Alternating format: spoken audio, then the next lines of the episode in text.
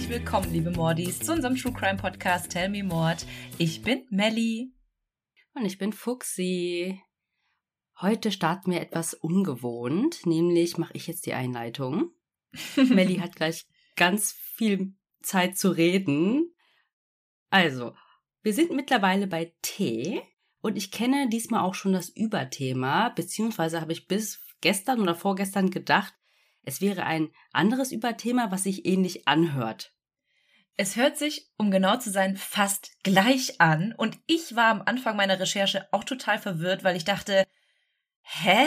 Ich habe doch gerade was ganz anderes recherchiert. Das macht überhaupt keinen Sinn, was ich hier gerade lese. Ja, Melly, lies doch mal die zwei Buchstaben, die dann nach dem T und dem O kommen. Nämlich handelt es sich heute um die Toolbox Killer. Nicht wie Fuxi dachte bis gestern, um den Toybox-Killer. ja, das hört sich tatsächlich beides sehr, sehr ähnlich an, aber es sind zwei komplett unterschiedliche Fälle. Genau, nämlich die deutsche Übersetzung ist anders. Toy, Spielzeug, Tool, Werkzeug.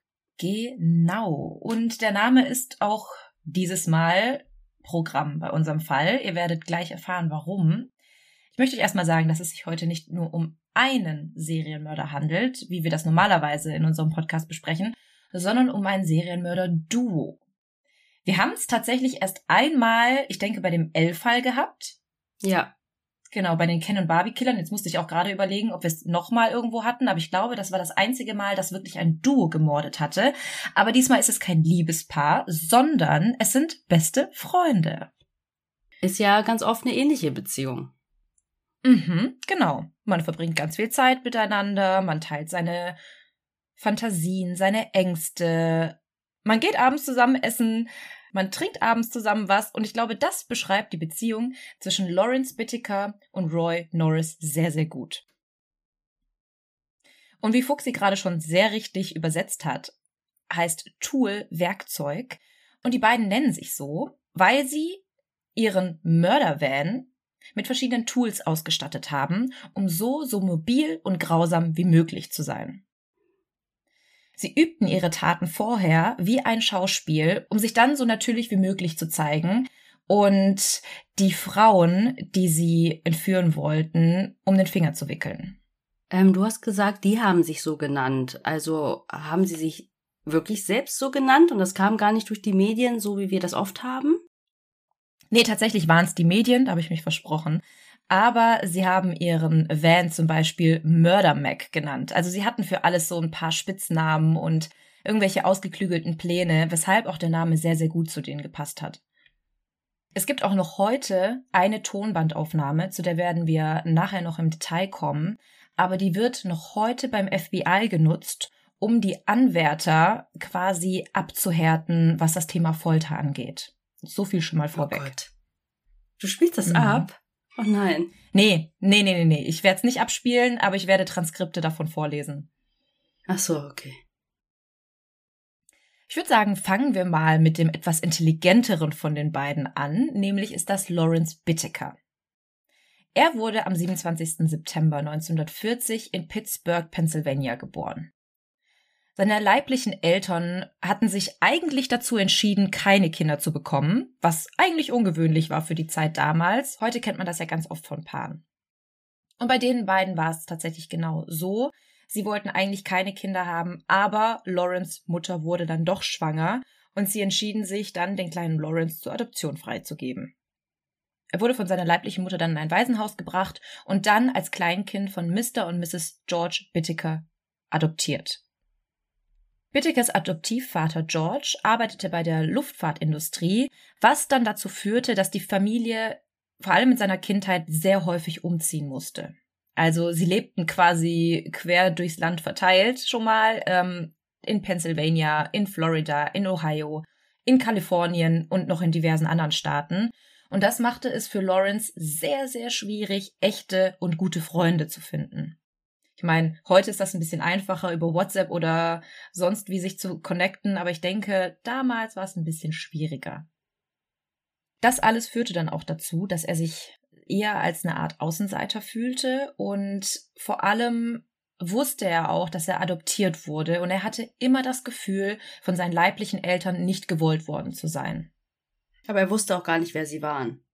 Nee, er hat sie nie kennengelernt, aber Psychologen sagen, das ist oft ein Problem von adoptierten Kindern, wenn sie nicht wissen, wer ihre Eltern waren, dass sie immer das Gefühl haben, dass sie die nicht wollten und dass sie sich nicht gewollt fühlen als Kind, was ja ein sehr, sehr schreckliches Gefühl ist und was dann ja auch, hm, was bei Bitteker jetzt der Fall war, auch zu psychischen Problemen führen kann.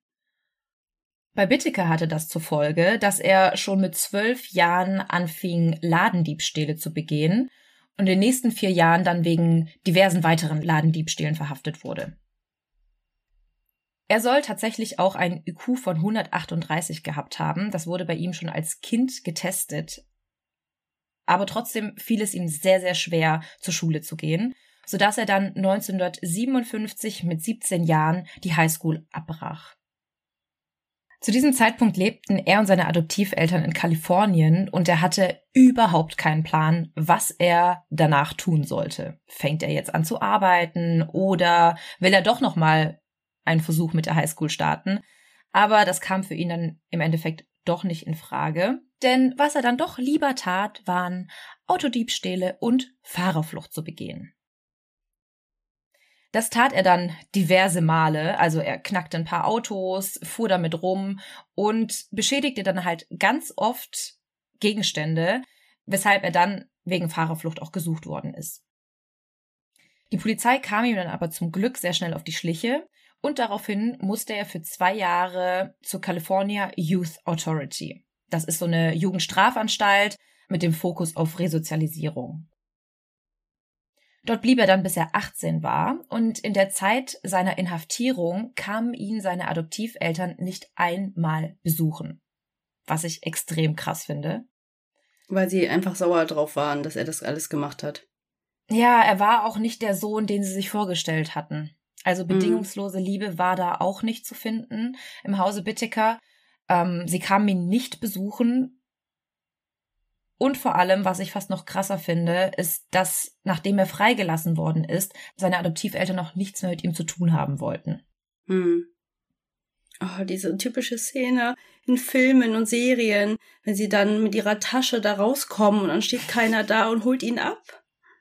Ja, genau so war es. Aber nicht nur, dass seine Eltern nicht da waren, sondern sie sind ohne ihn in einen anderen Staat gezogen. Hm. Nach dieser Freilassung oder auch schon davor quasi hat er seine Eltern nie wieder gesehen. Innerhalb nur weniger Tage, nachdem er dann das Jugendgefängnis verlassen hat, wurde Bitteker dann wieder festgenommen. Er hatte versucht, ein gestohlenes Auto über die Staatsgrenze zu schmuggeln. Wohin? Mexiko? Kanada? Ja, genau, nach Mexiko, also quasi der kürzeste Weg. Aber auch hier wurde er sehr schnell wieder festgenommen und im August 1959 wurde er zu 18 Monaten Gefängnis verurteilt. Ein Jahr später, also er musste noch nicht mal seine komplette Strafe absitzen, wurde er dann wieder aus dem Gefängnis entlassen, aber auch diesmal dauerte es nicht lange, bis er wieder festgenommen wurde. Also das zieht sich hier wie ein roter Faden durch sein Leben. Er wurde immer wegen kleinerer Straftaten festgenommen, wieder frühzeitig rausgelassen, wieder festgenommen und wieder extrem früh rausgelassen, wie zum Beispiel nach der nächsten Tat, denn da wurde er wegen Raubes festgenommen und sollte eigentlich 15 Jahre in Haft bleiben. Aber willst du raten, wie lange er nur abgesessen hat? Oh nein, das ist dann wie bei Gacy und so wahrscheinlich. Ähm, zwei Jahre? Oh, genau richtig. Genau zwei Jahre musste er absitzen und kam dann wieder frei. Ach, lustig doch. Ja, es ist echt krass und ich verstehe das System nicht. Warum verknackst du die Leute so lang und lässt sie dann einfach wieder raus? Aber in der Zeit wurde er dann von Psychologen untersucht und bei ihm wurde festgestellt, dass er höchst manipulativ und intelligent war und psychopathische und paranoide Züge hatte. Und trotzdem, obwohl sie das bei ihm alles herausgefunden hatten, wurde er dann freigelassen. Er war zwar auf Bewährung, aber im Grunde ein freier Mann. Ja, die haben ihm wahrscheinlich auch so eine hohe Strafe am Anfang gegeben, weil er vorbestraft war, weil nur für Raub 15 Jahre finde ich auch krass. Also ich weiß mhm. nicht, was er da geraubt hat, ob da jemand zu Schaden gekommen ist, aber vielleicht war das dann auch der Grund, warum er so frühzeitig entlassen wurde. Und dieses psychologische Profil sagt ja eigentlich nicht unbedingt, dass er Mörder wird, sondern einfach nur. Nee. Ja.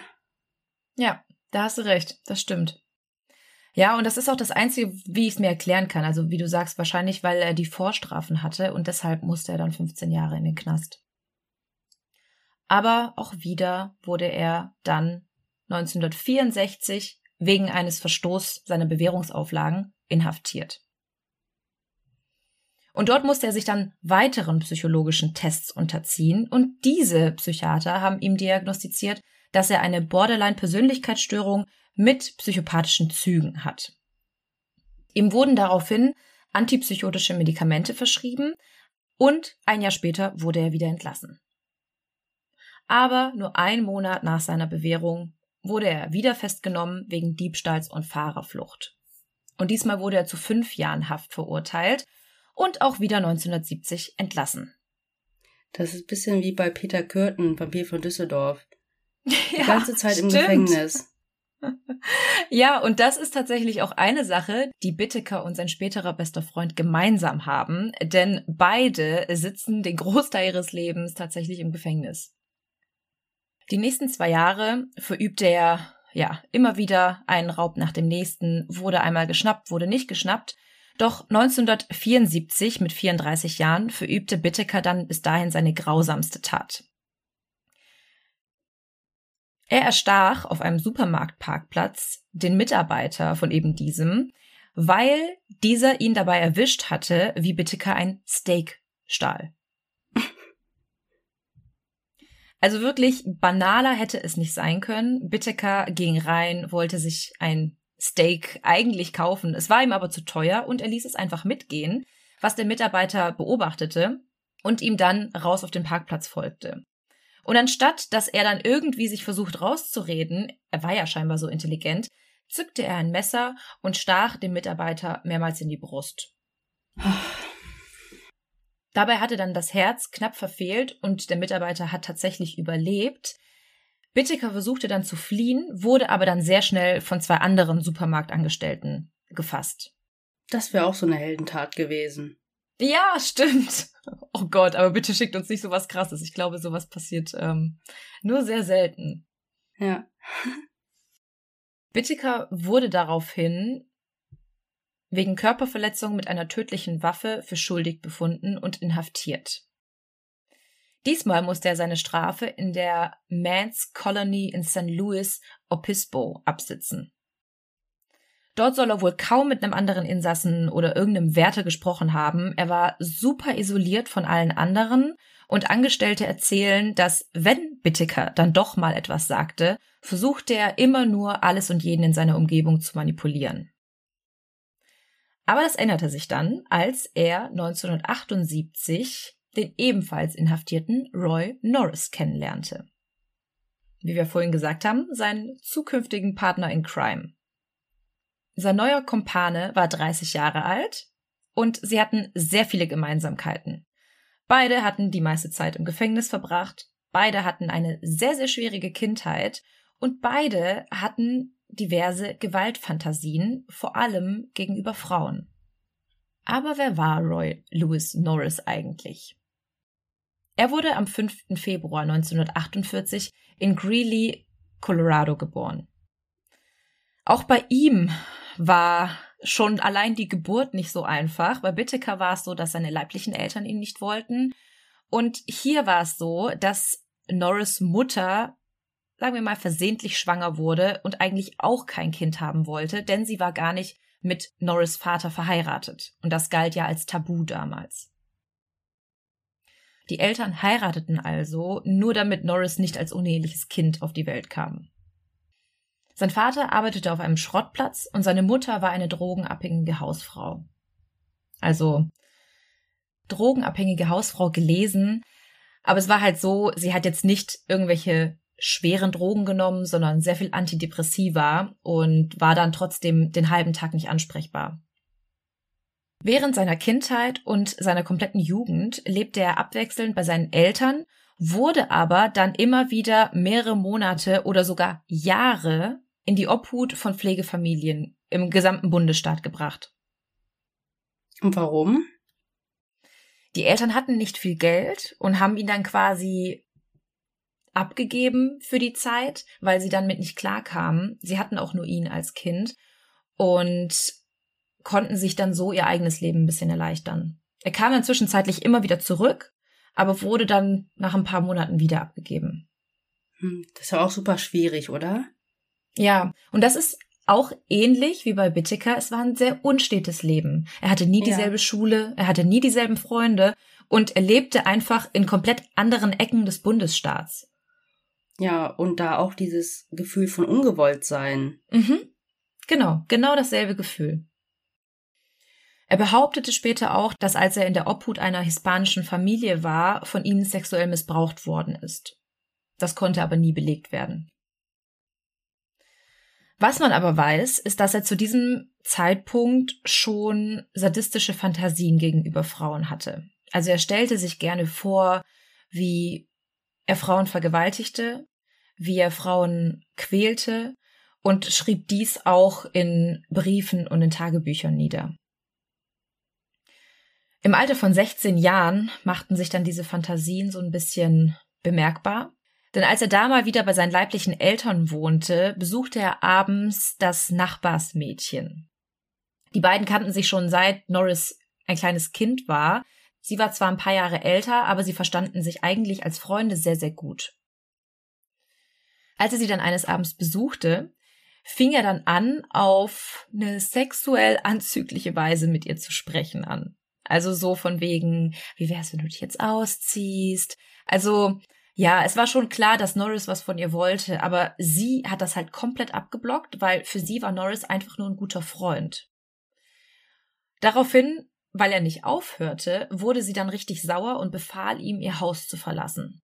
Und nicht nur das, denn sie erzählte am nächsten Tag Norris Vater alles vom vorherigen Abend. Und dieser schien diese ganze Situation so schlimm zu finden. Ich meine, der Junge war 16 und ich weiß nicht genau, was er ihr gesagt hat und wie schlimm es war, aber er hat es halt versucht. Er fand sie attraktiv und hat es versucht und er ist auch gegangen, als er wusste, okay, da passiert jetzt nichts. Und der Vater, als er das erfahren hat, wurde super, super wütend schrie Norris an und drohte ihm, ihn zusammenzuschlagen und sagte auch, dass er eine riesige Last und Bürde für die Familie sei und dass er eigentlich am besten bei den Pflegefamilien hätte bleiben sollen. Norris hat dann die Reaktion von seinem Vater komplett fertig gemacht und in der Nacht stahl er dann das Auto seines Vaters und fuhr damit in die Rocky Mountains, wo er versuchte, Selbstmord zu begehen. Und das ist eine Art und Weise von einem Selbstmord, die ich vorher noch nie gehört habe, denn er wollte sich reine Luft in eine Arterie in seinem Arm injizieren, um dann davon zu sterben. Habe ich aber auch noch nicht gehört.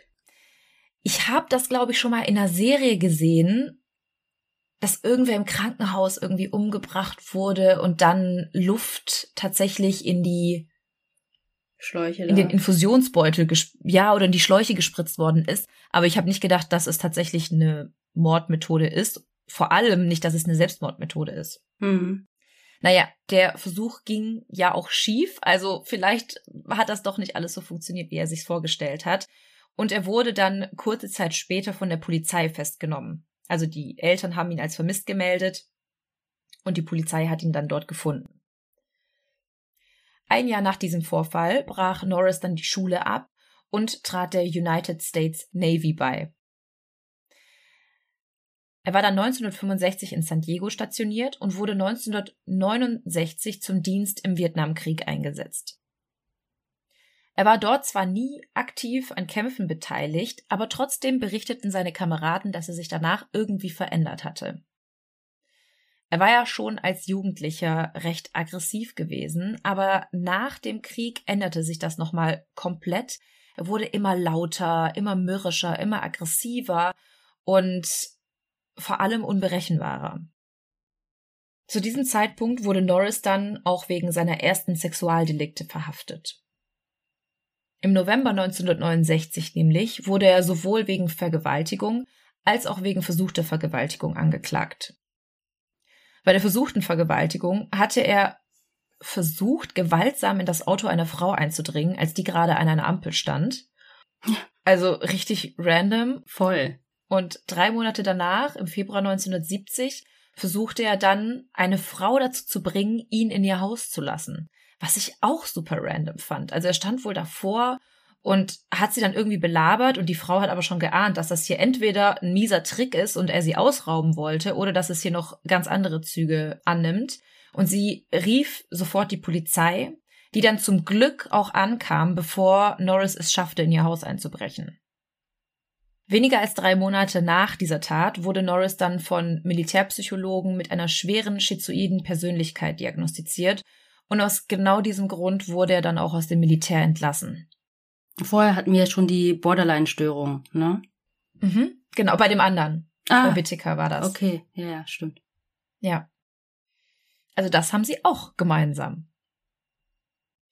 Jetzt war er, genauso wie Whittaker, nachdem seine Familie ihn nicht abgeholt hatte, komplett haltlos. Also seine Familie wollte auch nichts mehr mit ihm zu tun haben, er hatte keine Arbeit mehr und er hatte auch nicht mehr wirklich Sinn im Leben. Jetzt vertiefte er sich immer mehr in sadistischen Fantasien und grübelte tagelang über Gewalttaten an Frauen, vor allem an jungen Frauen. Und irgendwann wir kennen's, wenn man da zu viel drüber nachdenkt, muss sich das irgendwie entladen und seine Fantasien kamen dann im Mai 1970 zum Vorschein. Da nämlich griff Norris dann eine Studentin an, die er auf dem Gelände des Campus der San Diego State University verfolgt hatte. Und jetzt war es genauso random. Er lief ihr nämlich hinterher und sammelte dann einfach einen Stein auf dem Weg auf und schlug ihr mit diesem Stein wiederholt auf den Hinterkopf, bis sie auf die Knie sank. Sorry, dass ich gelacht habe. Ich habe gedacht, er hat so einen kleinen Kieselstein aufgehoben und sie abgeworfen. Weil ich random gesagt Das wäre lustig gewesen, aber nein. Ich meine, er kannte sie nicht, er hat sie auch vorher nicht verfolgt, sondern er ist ja einfach, er hat sie dann im Campus gesehen, dachte sich so, oh, okay, der laufe ich jetzt mal hinterher. Und dann ist bei ihm eine Sicherung durchgeknallt, hat sich diesen Stein geschnappt und hat ihr damit auf den Hinterkopf geschlagen. Sie sank dann zu Boden, aber sie war noch nicht bewusstlos. Hm. Und daraufhin nahm er ihren Kopf und schlug ihn immer wieder gegen den Bürgersteig. Alter. Als sie sich dann nicht mehr rührte, floh er vom Tatort und die Frau überlebte tatsächlich mit einem Schädelhirntrauma, aber sie überlebte. Das war aber nicht am helllichten Tag, oder? Doch, also es war zumindest nicht dunkel ähm, und die Frau konnte Norris auch schnell identifizieren. Sie wusste, wie er aussah und da er ja auch schon wegen Vorstrafen verhaftet worden ist, gab es auch Fingerabdrücke von ihm und die konnten an dem Stein sichergestellt werden. Oh Mann, also so, das war auch nicht so klug. Nee, wir erfahren auch im Laufe der Geschichte, dass Bittiker eher so das Brain der beiden war. Hm. Pinky and Brain. Mhm. Er wurde dann zu fünf Jahren Haft im Staatskrankenhaus Tescadero verurteilt, wo er dann als psychisch gestörter Sexualstraftäter eingestuft wurde. Ja, aber genau das meine ich. Für diese Tat fünf Jahre, für den Raub 15 mhm, Jahre. Ja, ja. Wobei er ja jetzt hier auch schon Vorstrafen hatte. Er war ja auch schon wegen Vergewaltigung und versuchter Vergewaltigung verurteilt worden und jetzt ist ja. das schon seine dritte Straftat und trotzdem sind es nur fünf Jahre. Ja, und wenn das dann auch Taten sind, die in die gleiche Richtung gehen, hier gegen Frauen und Gewalttaten und sexuelle Übergriffe und so, mhm. ist ja was anderes wie Ladendiebstahl und dann hat er, ähm, weiß ich nicht, da Fahrerflucht begangen und so. Also finde ich schon jetzt im Vergleich bisschen milde. Ja, aber es kann halt sein, dass es auch aufgrund seiner psychischen Störung war und dass er deshalb dann auch ins Staatskrankenhaus kam.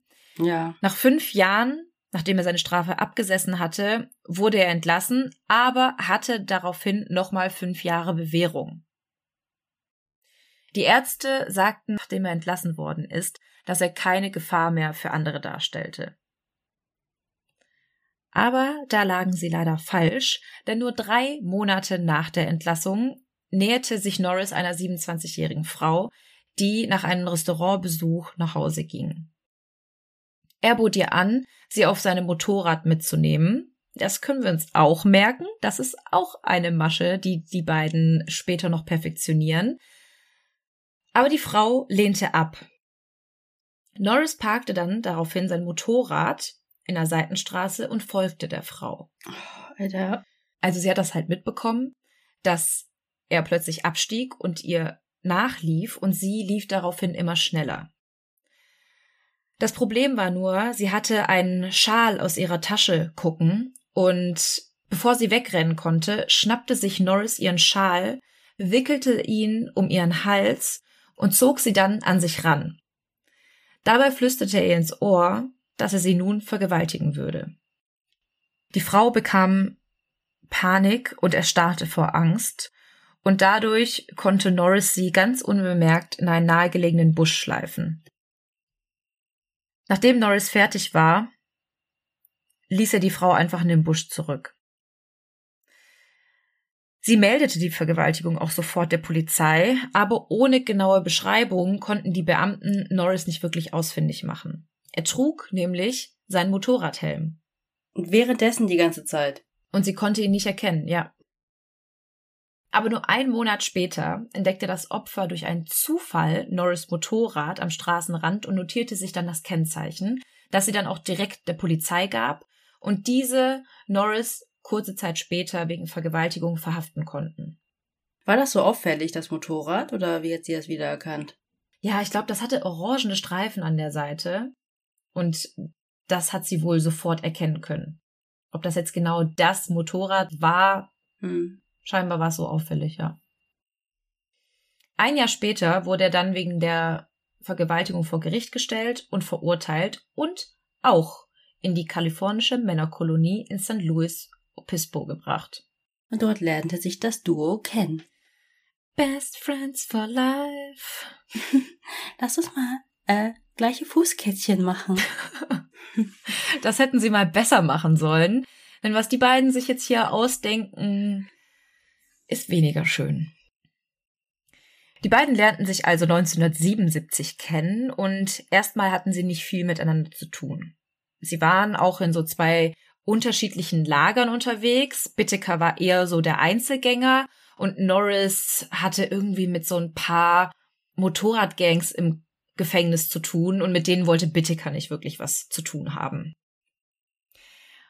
Und tatsächlich, jetzt muss ich lachen, weil du das gerade mit den Fußkettchen gesagt hast, denn im Gefängnis brachte Norris Bitteker bei, wie man Schmuck herstellt.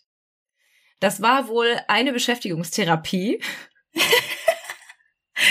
Als ob ich den Fall kennen würde, aber es war wirklich einfach ein Zufall. nee, ich fand's gerade auch echt witzig. Also wären Sie mal nur dabei geblieben. Laut Norris hat Bittiker ihm auch zweimal das Leben gerettet, weil er von Mitinsassen angegriffen worden ist und hätte getötet werden können. Und nach diesen zwei Vorfällen waren die beiden dann beste Freunde. Vor allem, als die beiden entdeckten, dass sie dieselben Interessen hatten. Beide hatten Fantasien von Gewalt an Frauen, sie hatten dieselbe schwere Kindheit, sie hatten ungefähr gleich viele Vorstrafen und sie hatten auch nicht vor, nach ihrer Freilassung auf dem rechten Weg zu bleiben.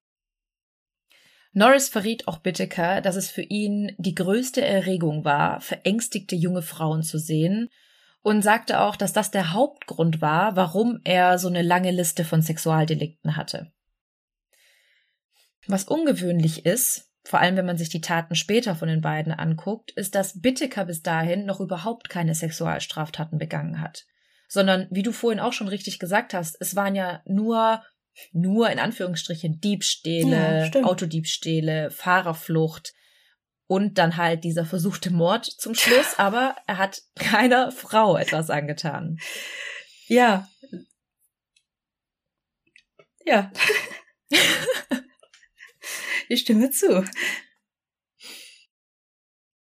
Aber was er dann Norris gestand, war, dass wenn er jemals eine Frau vergewaltigen würde, würde er sie auch umbringen. einfach nur, um keine Zeugen für das Verbrechen zu hinterlassen.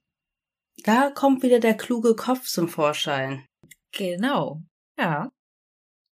Und wenn sie dann allein waren und Zeit hatten, und das hatten sie im Gefängnis ja genug, diskutierten die beiden regelmäßig über fiktive Pläne, Teenagermädchen nach ihrer Freilassung anzugreifen und zu ermorden. Sollten denn die beiden zur gleichen Zeit rauskommen? Nee. Whittaker sollte früher entlassen werden als Norris, aber sie schworen sich danach noch Kontakt zu halten. Oh, best friends forever. Sag ich doch. Und sie hatten ja vorher auch nie wirklich Freunde. Beide hatten keinen Freundeskreis, sie hatten keine Familie und plötzlich war da jemand, der dieselben Interessen und Fantasien teilte. Ich frag mich auch, das habe ich mich schon immer gefragt, wenn ein Insasse vorher entlassen wird und man weiß, der war mit dem anderen befreundet, wenn er dann immer zu Besuch kommt, da muss man eigentlich auch aufpassen, ne? Ja, auf jeden Fall. Aber ich weiß nicht, ob es da eine Regelung gibt. Ja, wahrscheinlich du nicht. Du kannst ihn ja nicht verbieten, sich zu sehen. Ja, aber wenn es da so einen Verdacht gibt, ja. keine Ahnung. Also wenn ich diesen ganzen Gefängnisserien und Filmen Glauben schenken kann, kriegen ja Wärter schon mit, das ist so eine Gruppe. Die haben immer in einer Unit mhm. zusammengearbeitet, die waren in der Wäscherei, die waren in der Küche. War ganz mhm. komisch. Ja, vielleicht gehen die auch einfach nur neue Business-Ideen durch, weil die danach alle rechtschaffende Bürger werden wollen. Ja, genau. nee, also du hast gesagt, die haben dann irgendwie so Tagträume dann geteilt gehabt. Genau, und tatsächlich haben sie auch so mehr oder weniger einen konkreten Plan entwickelt. Die Wärter sagen, sie haben das tatsächlich auch so beiläufig mitbekommen, aber sie meinten auch, dass Gefängnisinsassen im Gefängnis über sehr viele Dinge spekulieren und reden und was sie alles tun werden, wenn sie rauskommen. Und im Endeffekt ist vieles heiße Luft. Aber hier hätte ich vielleicht mal ein bisschen eher zugehört, denn die beiden haben gesagt, dass ihr Ziel ist, nach ihrer Freilassung Teenager-Mädchen in jedem Alter zu vergewaltigen, von 13 bis 19 Jahren. Paul Bernardo. Ja. Mhm, genau, also das finde ich schon extrem krass. Und wie schon gesagt, sie haben sich geschworen, nach ihrer Freilassung sich wiederzusehen und Kontakt zu pflegen. Bittiker wurde dann am 15. Oktober 1978 entlassen und kehrte nach Los Angeles zurück und fand dort Arbeit als Maschinist. Also man könnte wirklich meinen, dass er jetzt ohne kriminell zu werden in ein Leben einsteigt. Ja. Er hat nämlich einen tollen Job gehabt, er hat fast 1000 Dollar pro Woche verdient und er hat sich auch mit mehreren Leuten in seiner Nachbarschaft angefreundet. Er hat dort einen sehr guten Ruf bekommen, er galt als großzügig und hilfsbereit. Er soll Geld auch an die Heilsarmee gespendet haben und scheinbar soll er auch mal Mengen an Fastfood und Wein an Obdachlose in der Innenstadt verteilt haben. Fastfood geil, aber Wein? Die haben sich bestimmt gefreut. Ja. Aber drei Monate nachdem Bittiker dann entlassen wurde, wurde nun auch Norris aus dem Gefängnis entlassen und zog erstmal in das Haus seiner Mutter in Redondo Beach, das auch in Kalifornien. Innerhalb eines Monats nach seiner Freilassung hatte er bereits eine Frau vergewaltigt, die er dann einfach in einer Wüste zurückließ. Er konnte aber nie als Vergewaltiger identifiziert werden. Das kam später erst bei seinem Prozess heraus. Er tat dann einfach so, als wäre das gar nicht passiert und fand bald eine Anstellung als Elektriker in Compton. Kurz darauf erhielt er dann einen Brief von Bitteker. Ende Februar trafen die beiden sich dann in einem Hotel und je länger die beiden wieder miteinander redeten, desto konkreter wurde ihr Plan, Mädchen zu entführen und zu vergewaltigen. Also jetzt waren es nicht nur mehr Tagträume, sondern sie redeten da wirklich schon sehr spezifisch drüber. Und auch hier sagten sie wieder, wenn sie nicht gefasst werden wollten, mussten sie die Frauen umbringen, damit es keine Zeugen gab. Und sie überlegten dann auch, wie sie es schaffen konnten, dass die Frauen mit ihnen mitgingen, ohne Verdacht zu erwecken. Also sie wollten das Ganze so unauffällig wie möglich darstellen. Als sie dann durch die Straßen gingen, entdeckten sie ganz viele Tramper an der Straße. Das war auch so die Hochzeit vom Trampen. Ich glaube, danach und nach den ganzen Serienmördern, die Tramper getötet haben, ist das Ganze abgeflacht und man weiß, wie gefährlich das Ganze ist. Aber damals gab es noch sehr viele, die diese Transportmöglichkeit nutzten. Und das war die Idee für Bittiker. Denn er sagte, am besten wäre es, einfach Trumper mitzunehmen. Denn die stiegen ja freiwillig ins Auto, die musste man nicht dazu zwingen. Und dann halt Frauen. Genau. Und ich habe ja ganz am Anfang erwähnt, dass sie diesen Plan immer wieder übten, damit er reibungslos verlief und damit auf gar keinen Fall etwas schief ging. Bittiker entschied nämlich, dass sie das Ganze immer wieder üben mussten. Genau wie bei Ed Kemper. Ich sehe überall Parallelen. Ja, genau. Ich glaube, je länger wir diesen Podcast haben, desto mehr Parallelen finden wir auch, weil es immer irgendeinen Fall gibt, der zu irgendeinem anderen passt. Deswegen haben wir auf unserer Instagram-Seite auch diese roten Linien überall. Alles führt zusammen, außer zu uns. Alles steht in Zusammenhang miteinander. Es ist ein großes Chaos. Die Welt ist True Crime. Und Ed Gein ist unser größter Fan.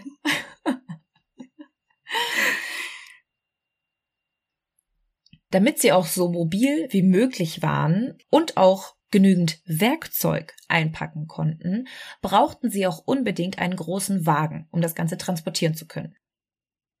Mit ein bisschen finanzieller Unterstützung von Norris kaufte Bittiker den beiden im Februar 1979 einen silbergrauen GMC Vendura von 1977. Das ist so ein großer Kastenwagen, der hinten keine Fenster hat und nur durch eine große Schiebetür hinten zu öffnen ist. Also vorne gibt's die Beifahrertür und die Fahrertür und hinten gibt es nur diese Schiebetür. Ja, so wie man das von Handwerkerautos kennt. Genau. Ne? Das heißt, es konnte keiner rein oder rausgucken und man konnte auch nicht so schnell fliehen. Und wie ich ja vorhin schon gesagt hatte, sie haben einen sehr tollen Namen für ihren Van ausgesucht, nämlich nannten sie ihn Murder Mac. Murder. Mörder und Fastfood. es muss sehr schnell gehen. Alles geskriptet. Äh. Ich schicke Fuxi vorher immer meine Notizen und sie überlegt sich dann schon, welche Reaktionen sie will. Sogar wann ich lachen muss. Wir haben gerade schon gesagt, wir schicken uns das nächste Mal einfach auch die Fragen vorher, wie bei einem Referat bei den besten Freunden. So, bei der Stelle musst du was sagen.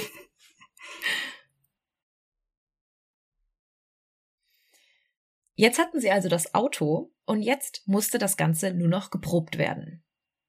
Von Februar bis Juni 1979 nahmen Bitteker und Norris über 20 verschiedene weibliche Anhalterinnen mit und keins der mitgenommenen Mädchen wurde von den beiden in irgendeiner Weise attackiert oder vergewaltigt. Diese Probeläufe waren dann für sie die Möglichkeit, verschiedene Tricks zu entwickeln, um Mädchen ganz freiwillig in ihren Van zu locken und auch zu abgelegenen Orten zu bringen, genauso wie Ed Kemper das getan hat.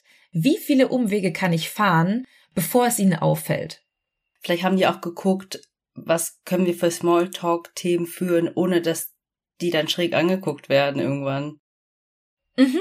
Mhm, genau das haben sie gemacht. Also sie waren super charmant und locker und machten Witze und sie hatten nicht nur Werkzeug in ihrem Van verstaut, sondern auch non-alkoholische und alkoholische Drinks, Gras, ähm, Snacks dafür, falls die Mädels noch irgendwas essen wollen auf dem Weg. Also sie waren richtig gut ausgestattet.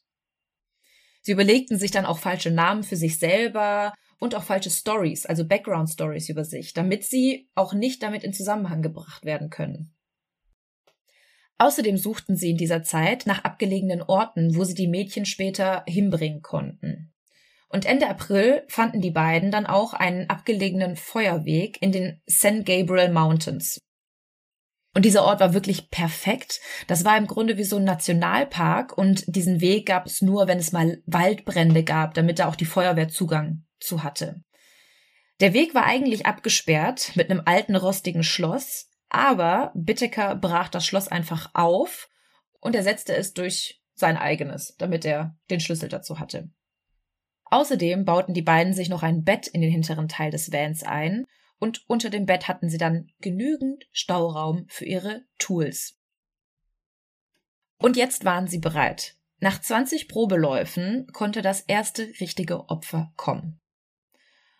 Und genau an diesem Tag war es dann soweit. Sie hatten jetzt den Umbau von ihrem Van abgeschlossen und gegen 11 Uhr fuhren die beiden zum Strand, tranken Bier, rauchten Gras und flirteten mit diversen Mädchen, die einfach an ihnen vorbeikamen. Sechs Stunden haben sie dort verbracht, bis sie dann das perfekte Opfer fanden. Am 24. Juni 1979, ungefähr gegen Viertel vor acht, entdeckte Norris die 16-jährige Lucinda Lynn Schaefer. Sie wird auch Cindy genannt. Sie kam gerade von einem Treffen bei ihrer Kirche zurück und wollte zu ihrer Großmutter gehen. Norris sah sie schon von weitem und sagte zu Bitteker, hier, die große Blonde.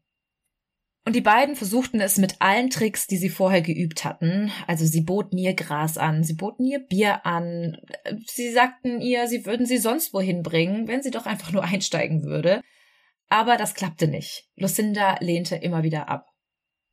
Was ich auch an ihrer Stelle sehr auffällig gefunden hätte. So von wegen, hey, willst du ein Bier? Nee, danke. Ja, okay, willst du Gras? Nein, danke. Ja. Und sie wollte ja nicht mitgenommen werden. Also sie hat ja auch selber irgendwie keinen Grund.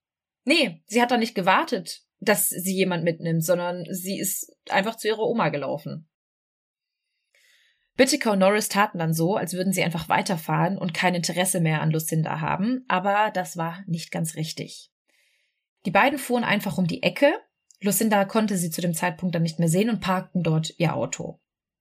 Norris stieg dann aus, öffnete die Schiebetür auf der Beifahrerseite und lehnte sich in den Van hinein, sodass Lucinda seinen Kopf nicht mehr sehen konnte. Als sie dann an dem Van vorbeikam, drehte sich Norris um und wechselte ein paar Worte mit ihr, so von wegen, ach witzig, dass wir uns hier schon wieder treffen. Und bevor sie irgendwas groß sagen konnte, zog er sie schon in den Van hinein und schloss die Tür. Bitteker drehte währenddessen das Radio auf volle Lautstärke, sodass man von außen ihre Schreie nicht hören konnte. Norris fesselte währenddessen ihre Beine und Arme. Und obwohl Lucinda am Anfang ihrer Entführung noch die ganze Zeit am Schreien war, gewann sie sehr schnell ihre Fassung zurück. Bitteker sagte später über sie, Sie war in einem großartigen Zustand der Selbstbeherrschung. Sie wusste, dass sie keine Kontrolle hatte, und sie akzeptierte das, gefasst. Sie vergoss keine Träne, leistete keinen Widerstand und äußerte keine große Besorgnis. Ich denke, sie wusste, was kommen würde. Also er gab ihr auch noch Props dafür, dass sie so ruhig blieb. Und eigentlich würde das ja gar nicht so richtig passen, weil die wollten ja eigentlich jemanden haben, die richtig Angst hat. Mhm, genau. Das kannst du dir auch schon mal merken, denn gerade bei ihrem letzten Opfer wird das sehr, sehr klar. Als sie dann bei der Feuerwehrstraße ankamen, vergewaltigte zuerst Norris Cindy. Whittaker sollte so lange einen Spaziergang machen, weil Norris wohl nicht konnte, wenn ihm jemand zusah. Als Whittaker dann zurückkam, vergewaltigte er Cindy und Norris machte einen Spaziergang und so wechselten sie sich noch einmal ab. Also die sind quasi in diesen Feuerwehrweg gefahren und haben dann von hinten zugemacht, also von innen zugemacht, meine mhm. ich, sodass dann keiner zufällig vorbeigefahren ist. Genau, ja, hm. sodass sie ihre Ruhe hatten. Bei der zweiten Vergewaltigung durch Norris fragte Cindy ihn, ob sie vorhatten, sie zu töten, worauf Norris mit Nein antwortete. Auf gar keinen Fall. Es ist aber nicht ganz klar, wer von beiden am Ende dann tatsächlich den Entschluss fasste, Cindy zu töten. Bei den späteren Befragungen schieben sich gegenseitig die Schuld in die Schuhe. Es war wohl so, dass Cindy vorher noch darum gebeten hat, eine Sekunde beten zu dürfen, weil sie wohl schon gewusst hat, was auf sie zukommt. Aber bevor sie das tun konnte, drängte Norris sie aus dem Van und versuchte sie zu erwürgen. Nach gerade mal 45 Sekunden brach er das Ganze dann ab, weil er scheinbar den Blick in ihren Augen nicht mehr ertragen konnte. Aber Viele Experten sagen, dass er wahrscheinlich einfach keine Kraft mehr hatte, sie weiter zu erwürgen. Er rannte daraufhin weg und musste sich erbrechen, und als Norris dann nicht mehr weitermachen konnte, wirkte schließlich Bittiker Cindy. Aber auch er schaffte es nicht mit den bloßen Händen und nahm sich daraufhin einen Drahtkleiderbügel zur Hand, den er mit Hilfe einer Zange aufbog und damit die 16-Jährige erdrosselte. Die beiden Männer wickelten ihren Körper anschließend in einen Plastikduschvorhang und warfen sie über eine steile Schlucht. Als Norris dann später fragte, ob das denn eine kluge Idee sei, die Leiche einfach da abzulegen, meinte Bittiker, die wird sowieso von den Tieren gefressen und danach gibt's eh keine Beweise mehr. Jetzt hatten sie also ihren ersten Mord begangen und danach hätten sie auch nicht glücklicher sein können. Also sie feierten das Ganze förmlich, tranken Bier, fuhren nochmal zum Strand und waren total ausgelassen und waren froh, dass die erste Vergewaltigung so gut verlaufen ist. Aber das Ganze war den beiden nicht genug. Am 8. Juli 1979, zwei Wochen nach der Ermordung von Cindy, begegneten Bittiker und Norris der 18-jährigen Andrea Joy Hall. Sie wollte per Anhalter den Pacific Coast Highway entlangfahren. Andrea war eine große blonde Frau, die von Ohio nach Kalifornien gezogen war, um Geld zu verdienen. Doch sie fand keinen richtigen Job und verdiente sich was dazu, indem sie Blutspenden ging. Und genau dorthin war sie auch auf dem Weg, als sie dann Bittiker und Norris begegnete. Die beiden fuhren langsamer und wollten Andrea mitnehmen, aber bevor sie stehen bleiben konnten, fuhr vor ihnen ein anderes Auto neben Andrea, hielt an und nahm sie mit. Aber die beiden konnten das nicht auf sich sitzen lassen und folgten dem Fahrzeug.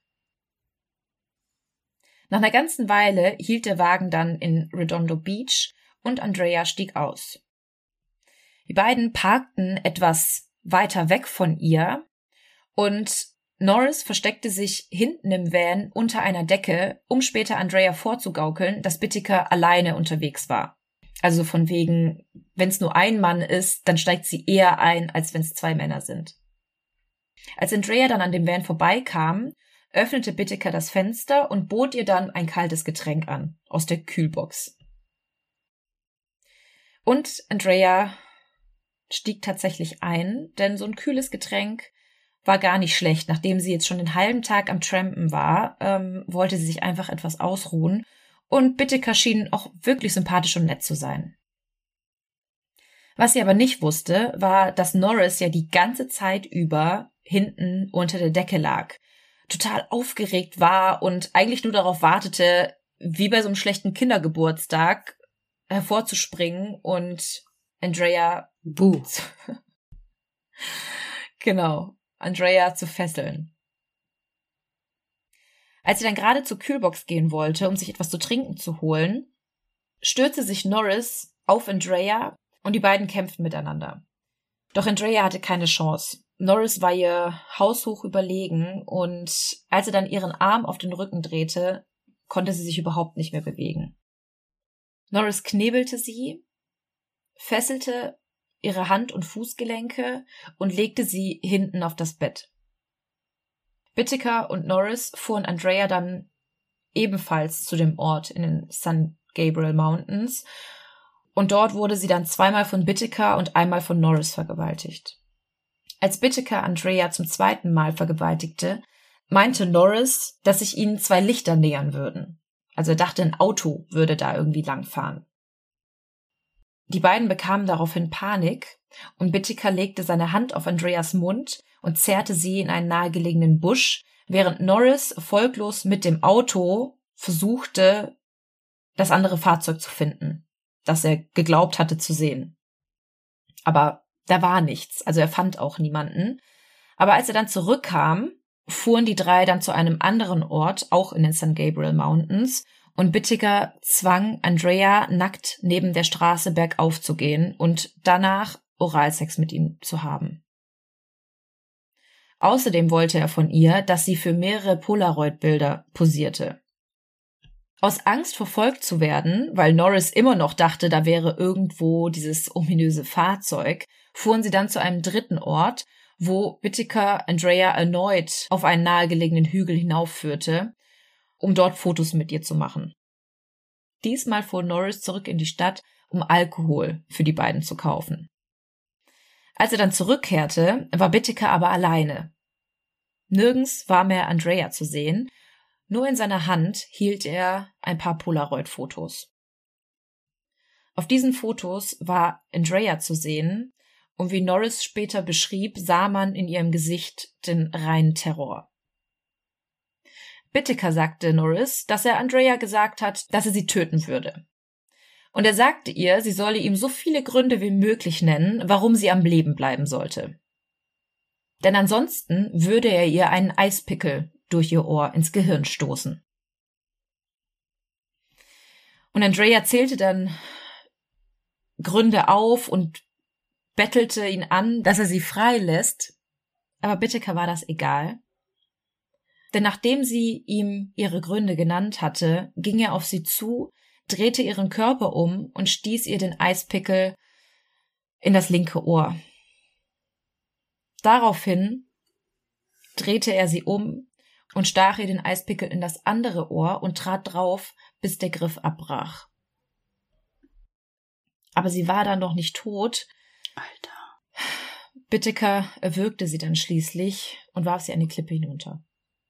Das war doch eh beschlossene Sache schon, dass sie sie umbringen wollten, aber er wollte wahrscheinlich noch, dass sie quasi darum bettelt, ne? Mhm, genau. Er hat ja früher auch gesagt, dass er niemals eine Frau vergewaltigt, ohne sie umzubringen, weil er will ja keine Zeugen hinterlassen. Und das war für ihn einfach ein abgekartetes Spiel, sich einfach mächtig fühlen und sie zappeln sehen. Hm. Am 3. September sahen Bittiker und Norris dann zwei Mädchen namens Jackie Doris Gilliam, 14 Jahre alt, und Jacqueline Leah Lamb, 13 Jahre alt, die auf einer Bushaltestelle in der Nähe von Hermosa Beach saßen. Sie trampten auch schon den halben Tag per Anhalter den Pacific Coast Highway entlang und saßen dann da an dieser Bushaltestelle, um sich etwas auszuruhen. Whittaker und Norris stoppten den Wagen dann neben den Mädchen und fragten sie, ob sie dann eine Mitfahrgelegenheit brauchen würden. Die beiden nahmen an und stiegen in den Wagen ein.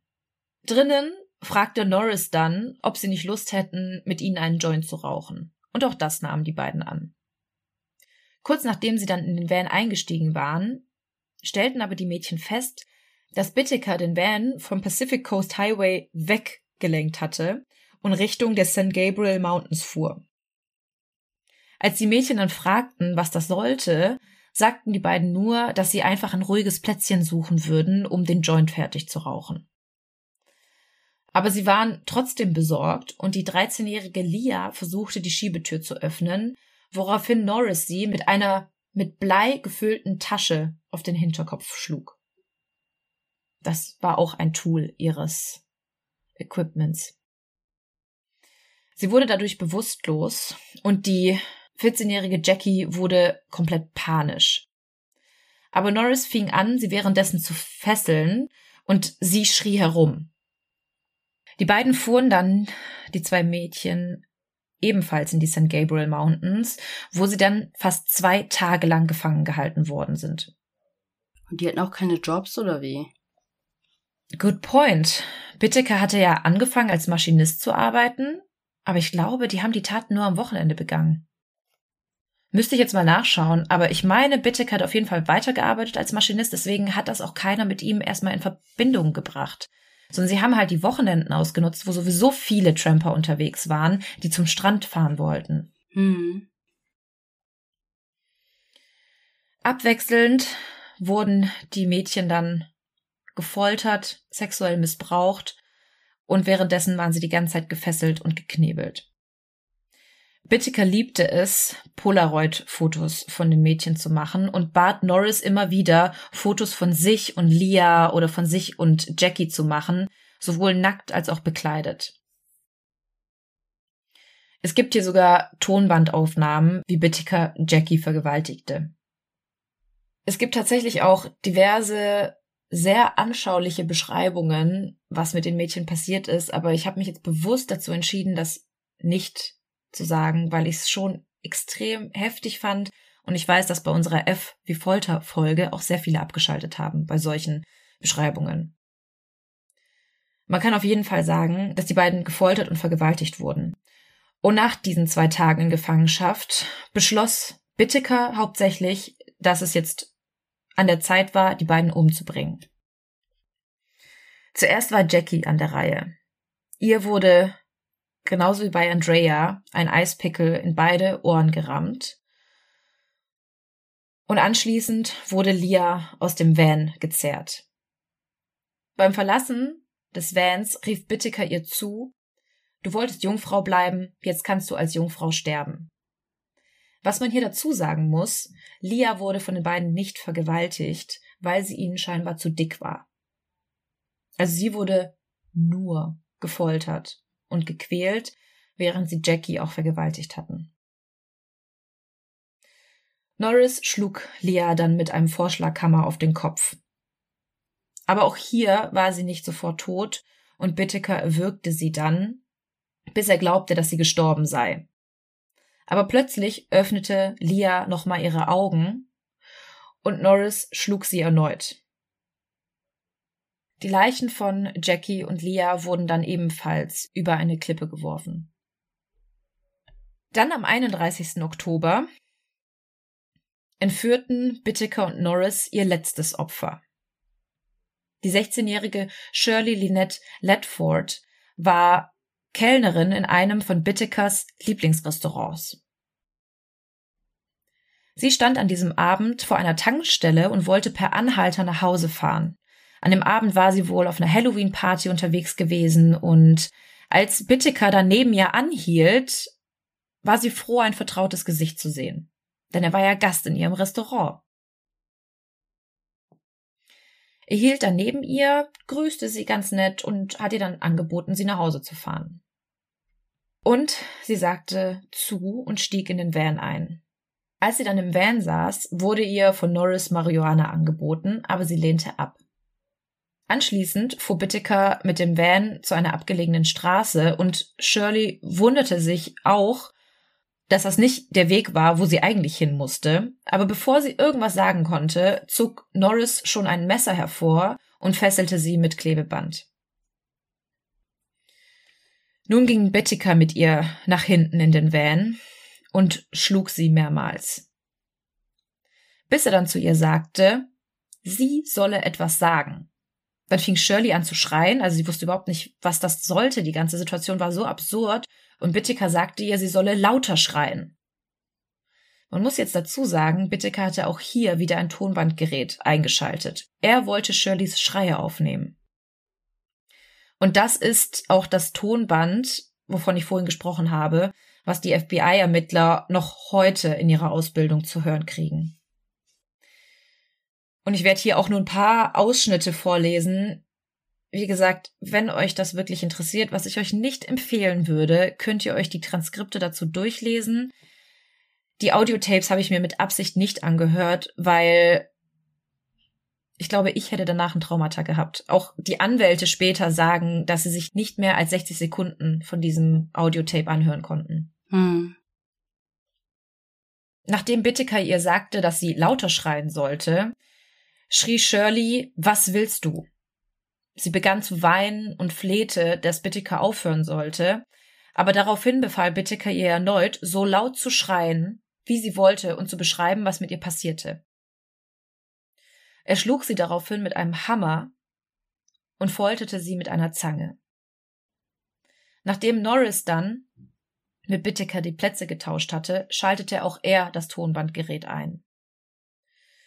Norris rief Shirley zu, mach weiter und schreie, oder ich werde dich zum Schreien bringen. Als Antwort darauf flehte Shirley ihn an, ich werde schreien, wenn du aufhörst, mich zu schlagen. Und daraufhin stieß sie dann noch mehrere laute, schrille Schreie aus. Was man auf diesem Tonbandgerät jetzt auch hört, ist, wie Norris nach einem Vorschlaghammer greift und ungefähr 25 Mal auf Shirleys Ellbogen einschlägt. Ihr Knochen war danach quasi pulverisiert. Nach zwei Stunden Gefangenschaft tötete Norris Shirley dann erneut mit einem Drahtkleiderbügel und Bittiker beschloss diesmal, dass ihr Körper zur Schau gestellt werden sollte.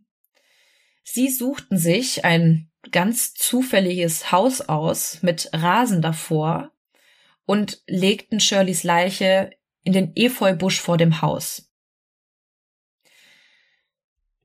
Man muss jetzt auch sagen, dass von den anderen Morden, die die vorher begangen hatten, nicht wirklich geredet wurde. Alle Opfer waren ja relativ jung und galten eher als so Art Runaways, als wären die von zu Hause abgehauen. Man hat keine Leiche gefunden und man wusste auch nicht, wo die Mädchen zum Schluss waren. Deswegen gab es auch keine Mordermittlungen bis dahin. Und das triggerte Bitteker so ein bisschen, weil die ja so toll geplant hatten und jetzt niemand quasi ihre Taten zu sehen bekam. Hm. Und diesmal wurde die Leiche auch gefunden, denn schon am nächsten Morgen fand ein Jogger auf seiner Joggingstrecke Shirley in dem Busch liegen. Als die Ermittler am Tatort ankamen, waren sie geschockt, welcher Gewalt Shirley vor ihrem Tod ausgeliefert worden war. Die Presse stürzte sich auch förmlich auf den Fall und verlief sich in diversen Spekulationen, weil keiner wusste, wonach sie suchen sollten. Shirley hatte keine Feinde, und da Bitteker ja nur ein Gast in ihrem Restaurant war, konnte man ihn auch nicht in Verbindung damit bringen. Und wie gesagt, bisher hatten sie ja auch noch keine anderen Leichen gefunden. Wochen vergingen jetzt und die Ermittler hatten immer noch keine wirkliche Spur. Aber dann passierte etwas und im Grunde werden die beiden wegen ihres eigenen dummen Fehlers festgenommen. Vor allem Norris war zu dem Zeitpunkt auf einem richtigen Höhenflug unterwegs. Sie sind bisher mit allen Morden davon gekommen, er fühlte sich mächtig, er konnte Frauen vergewaltigen, und auch das mit den Morden hatte keiner mitbekommen. Aber jetzt, drei Wochen nach Shirleys Tod, im November 79, traf Norris dann einen alten Freund, namens Joseph Jackson, den er ebenfalls aus der California Man's Colony kannte. Und man weiß nicht genau warum, aber Norris wollte wahrscheinlich einfach nur prahlen und vertraute Jackson seine und Bittikers Taten aus den letzten fünf Monaten an.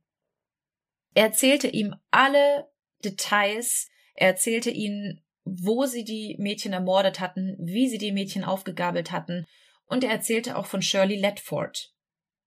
Und das war ja das einzige Opfer, das man zu diesem Zeitpunkt gefunden hatte. Als Jackson dann Norris Geständnisse hörte, erzählte er direkt danach seinem Anwalt davon. Und dieser riet ihm dann, auch direkt die Behörden zu informieren. Jackson hatte ja selbst Vorstrafen, er war ja auch in dieser Mans Colony und er wollte nicht als Mitwisser verhaftet werden. Und außerdem hatte er das Gefühl, dass Norris ein Auge auf seine Tochter geworfen hatte. Also ihr gegenüber verhielt er sich irgendwie merkwürdig und allein das war Grund genug für ihn, ihn bei der Polizei anzuschwärzen. Er informierte daraufhin das Los Angeles Police Department, was ihm auch direkt glaubte, aber er hatte ja natürlich keine Beweise, außer das Geständnis, mhm. was er gehört hatte. Die Ermittler im LAPD kontaktierten dann das Hermosa Beach Department und ein Detective namens Paul Bynum wurde beauftragt, Jacksons Behauptungen zu untersuchen. Und er stellte fest, dass seine Aussagen tatsächlich zu Aktenberichten von mehreren vermissten Teenager-Mädchen übereinstimmten. Außerdem hatte Norris Jackson anvertraut, dass er und Bittiker vor den Morden bereits drei Frauen versucht haben zu vergewaltigen und es bei einer auch geschafft hatten. Und das stimmte tatsächlich auch, denn es gab eine Anzeige vom 30. September von Robin Robeck, die behauptete, dass sie ebenfalls in einem Van entführt und vergewaltigt worden sei. Das hat sie auch der Polizei gemeldet, aber die Beamten fanden damals leider niemanden und konnten auch keiner Spur nachgehen.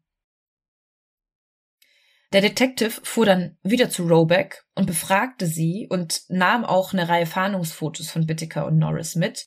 Und ohne zu zögern konnte sie sofort die beiden identifizieren und aussagen, dass das die beiden Männer waren. Aber auch diese Aussage reichte leider nicht aus, um die beiden festzunehmen. Sie hätten sie zwar wegen Vergewaltigung festnehmen können, aber nicht wegen Mordes. Also wurden beide unter Beobachtung gestellt. Und schon innerhalb weniger Tage konnten sie bereits einen Drogendeal beobachten oder beobachten, wie die beiden dann am Strand rumlungerten und genau das taten, was Jackson ausgesagt hatte. Sie tranken Bier, redeten diverse Mädchen an und versuchten sie in ihren Van zu locken. Am 20. November 79 wurde dann Norris von der Polizei festgenommen, weil sie ihn beim Drogenkauf beobachtet hatten, also gegen Verstoß seiner Bewährungsauflagen. Und am selben Tag verhafteten die Beamten dann Bitteker in einem Motel, in dem er wohnte, wegen der Vergewaltigung von Robin Robeck. Jetzt hatten sie ja erstmal einen Durchsuchungsbefehl für den Van und beim Durchsuchen fielen ihnen immer mehr Beweise in die Hände. Sie fanden die Polaroid-Fotos, die die Mädchen zeigten. Sie fanden die berüchtigte Toolbox, in der sich ein Vorschlaghammer, Bleigewichte, ein Glas Vaseline und zwei Halsketten befanden. Außerdem fand man auch die Tonbandaufnahme von Shirley. Bitteker behauptete da zwar danach, dass es sich bei dieser Tonbandaufnahme um die Aufnahme während eines einvernehmlichen Dreiers handeln würde, aber die Ermittler konnten ganz schnell feststellen, dass das nicht der Fall war. Hm. Jetzt wurden den beiden auch Deals angeboten, dass wenn sie aussagen würden, der Todesstrafe entgehen könnten. Aber Bittiker lehnte das. Also gegen den anderen Aussagen. Ja, genau. Und wenn sie überhaupt etwas über die Taten verraten, wo die Leichen zu finden sind, wo die Tatorte waren. Aber Bittiker lehnte das komplett ab. Aber Norris war da etwas kooperativer und er half dann den Beamten in den St. Gabriel Mountains, die Leichen zu finden. Das ist ja der Dümmere gewesen von beiden. Genau. Ja, wobei man sagen muss, dass Bitteker in dem Fall dümmer war, weil die beiden wurden ja schon geschnappt und ich hätte dann lieber den Deal angenommen und verraten, wo die Leichen zu finden sind, als, als die Todesstrafe zu bekommen. Hm, ja, weil er hat wahrscheinlich dem anderen vertraut. Mhm. Ja, durch Norris Kooperation wurden dann die Leichen von Cindy Schaefer und Andrea Hall gefunden. Und entweder hat Norris vergessen, wo die anderen Leichen lagen, oder Bitteker hatte tatsächlich recht und die Natur hatte quasi die Überreste zersetzt. Aber auch ohne die Überreste hatten die Ermittler genügend Material, um die beiden anzuklagen, denn der Van war auch von oben bis unten voll mit DNA. Hm. Beide wurden daraufhin wegen fünffachen Mordes angeklagt. Und Norris wurde dann, oh Wunder, zu lebenslanger Haft verurteilt und Bittiker hat tatsächlich die Todesstrafe bekommen. Aber dazu kam es tatsächlich nicht, denn Bittiker starb noch im Todestrakt im September 2019 im Alter von 79 Jahren an einem natürlichen Tod. Und tatsächlich folgte ihm Norris nur drei Monate später mit 72. Auch scheinbar an einem natürlichen Tod. Manchmal habe ich auch gelesen, dass er an Corona starb, aber das glaube ich nicht, dass das so schnell im Gefängnis sich ausbreiten konnte. Ich weiß nicht. Wann war das? Also Bittiker starb im September 2019 und drei Monate später, ja. es hieß 2020, Anfang 2020 soll er ähm, gestorben sein. Und da war das ja noch nicht mal richtig aus China da. Also deswegen, dem habe ich nicht ganz so geglaubt. Ja, ich glaube doch, dass Corona in manchen Gefängnissen ausgebrochen ist, aber nicht so früh. Mhm, genau. Das hat man ja später dann noch gehört. Aber im Januar, mhm. da war das ja noch eine ominöse Seuche aus China. Ja. Genau, das war jetzt der Fall der Toolbox Killer. Sie gibt es nicht mehr. Sie sind zum Glück jetzt auch selber gestorben. Weil ich es immer irgendwie komisch finde, wenn Serientäter noch leben. Du meinst im Gefängnis noch weiterleben? Mhm. Wenn die jetzt heute noch am Leben sind. Das ist ja ganz oft so, dass die Serienmörder irgendwie aus den 70ern oder 80ern Jahren waren und dann ja meistens auch schon etwas älter waren, weil die wenigsten Serienmörder mit 20 ja schon anfangen zu morden. Mhm. Und meistens sind die dann jetzt schon in den 2020er Jahren ähm, nicht mehr da. Oder haben schon die Todesstrafe ja. bekommen. Das stimmt, aber lass mich überlegen, wer lebt noch? Ed Kemper. Der ist aber auch schon sehr alt, ne? Ja, genau, der ist super alt. Ähm, ja, und dann die, die rausgekommen sind, hier wie ähm, Carla. Ja, finde ich auch ist schlimm. natürlich auch krass, ja. Oder hier die von Marc Dutroux, die Frau. Die meistgehasste Frau von Belgien. Erinnere mich nicht an diesen Fall. Den will ich aus meinem Gedächtnis streichen, weil der hat mich einfach nur fix und fertig gemacht. Oh, ich wollte dir noch eine Nachricht weiterleiten. Die hat mir meine belgische Freundin geschickt. Die hat sich an dich gerichtet. Wollte ich dir noch weiterleiten. Oh, okay. okay. Warum? Es gibt Bewegung im Fall. Geil. Machen wir vielleicht noch mal eine nee, Folge also dazu. ich finde ja. Nee, also ich finde wirklich cool, dass du den Fall gemacht hast. Ähm, ich habe zwar ein paar Mal richtig geraten, aber ich kannte den Fall wirklich nicht. Ich habe nur auch mal selbst den verwechselt, als ich mal irgendwas gehört habe, bei Criminal Minds wieder irgendeinen Bezug, dann google ich immer die Namen. Entweder die mhm. Namen der Leute oder diese Spitznamen und zu schauen, waren es reale Fälle oder waren das irgendwelche ausgedachten Fälle, aber ganz oft, wenn es um das psychologische Profil geht, beziehen die sich schon auf richtige und dann versuche ich immer unsere Liste zu erweitern. Und da bin ich auch auf Toolbox und Toybox gestoßen, mhm. bin aber nicht so tief reingegangen wie du, um dann die Inhalte zu verwechseln. Aber hört sich ja super ähnlich an und auch super interessant, dass das hier ein Männerduo war als Serienkiller. Mhm. Und auch wieder ein bisschen traurig zu sehen, wie dann doch manchmal der familiäre Hintergrund und die Art, wie Menschen aufwachsen, da ein bisschen mit reinspielt. Und auch wie schwierig es ist, irgendwie da rauszukommen, wenn du dann erstmal Straftaten begangen hast und so, immer im Gefängnis bist, Leute vom gleichen Schlag kennenlernst und so. Mhm. Ich denke auch, hätten die beiden sich in einem anderen Kontext kennengelernt, dann hätte das alles auch einfach ganz anders laufen können und wären die beiden nicht im Gefängnis als Kriminelle zusammengekommen, sondern vielleicht schon vorher und hätten dann einfach jemanden gehabt, der an ihrer Seite ist. Ja, dann würde ich sagen, kommen wir wie immer am Ende einer Folge zu unserer Rubrik. Und diesmal bin ich auf einen Artikel gestoßen, den habe ich dir auch sofort weitergeleitet und habe sofort gesagt, das ist was für unsere Rubrik. Stimmt. Nämlich ist das die Helga Grother. Ich hoffe, ich habe den Namen richtig ausgesprochen. Die entlarvt nämlich Liebesbetrüger im Internet. Ich glaube, der aktuell berühmteste Fall ist ja zum Beispiel das mit dem Tinder-Schwindler und mhm. sowas ähnliches. Sie ist nämlich selber mal auf so einen Herren reingefallen, der an ihr Geld wollte. Und jetzt will sie zurückschlagen. Sie ist jetzt wohl die erfolgreichste Jägerin von Liebesbetrügern in Deutschland. Um die 70 Verhaftungen hat sie schon ermöglicht und hat unzählige weitere Schwindel auffliegen lassen. Wow. 2008 gründete sie mit anderen Betroffenen ihr Forum. Ihr Antrieb war die Wut und der Wunsch, diesen Frauen und auch einigen Männern, das passiert aber wohl seltener, zu helfen. Und diese ganze Story gibt es bei Stern Plus zu lesen. Das ist unbezahlte Werbung. Nur so bin ich drauf gestoßen. Ich kann euch das gerne mal verlinken, aber wie ihr schon hört, Stern Plus, da braucht man einen kostenpflichtigen Zugang, aber ganz oft finde ich auch bei Zeit Plus und SZ Plus alles, was Geld kostet, Bild Plus, ganz coole Stories. Ja. Nee, habe ich auch letztens von, von ihr gehört. Ich meine, auch in einem anderen Podcast davon gehört zu haben. Finde ich richtig cool, dass sie aus ihrer eigenen Geschichte dann so ein kleines Helferbusiness aufgebaut hat und dann auch anderen Betroffenen helfen will. Ja, ich finde, das braucht doch mehr Aufmerksamkeit, weil ganz oft wird ja dann hier Victim Blaming betrieben, dass mhm. ja diese Frauen selber schuld sind, wenn sie auf solche Männer reinfallen und wie sie so blind sein konnten und so weiter. Mhm. Aber hier war auch ein gutes Zitat drin von einer Soziologin. Sie schreibt, wäre die Suche nach Liebe nicht so relevant in unserer Gesellschaft, würden Love Scams nicht so erfolgreich sein. Hm. Ja, das ist leider so.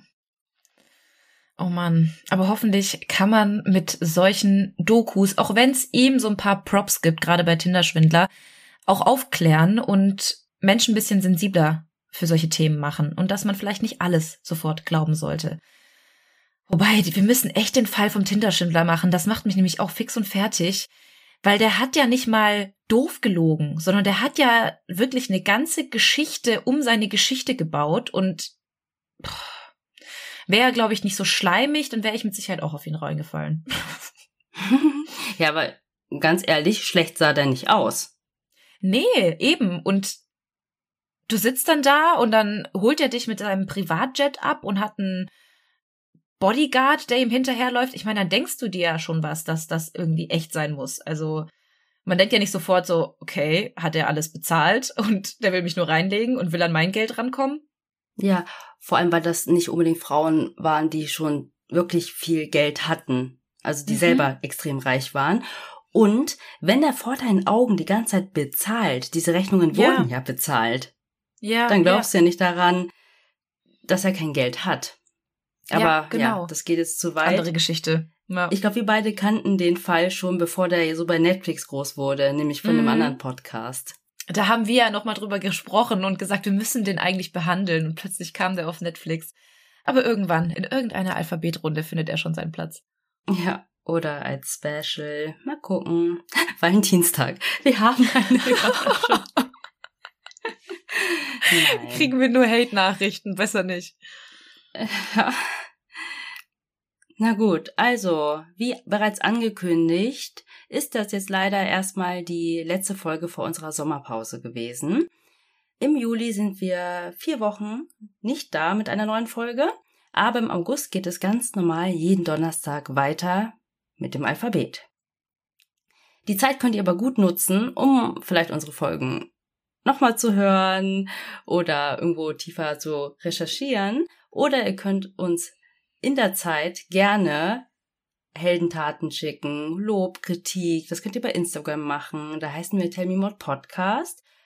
Bei Facebook genauso. Oder ihr seid total anti-Social Media und nutzt noch die altbewährte E-Mail, dann könnt ihr uns bei tellmemodpodcast at gmail.com schreiben und ihr könnt uns überall bewerten, wo ihr uns hört. Das würde uns ungemein helfen.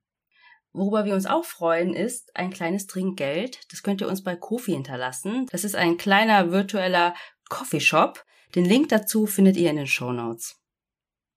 Und bis dahin wünschen wir euch eine gute Zeit. Genießt die Sonne. Und es bleibt uns nur noch zu sagen, was wir immer sagen. Wir hoffen, ihr wisst auf mehr bekommen. Oder Mormort. Und bis ganz bald, liebe Mordis. Tschüss.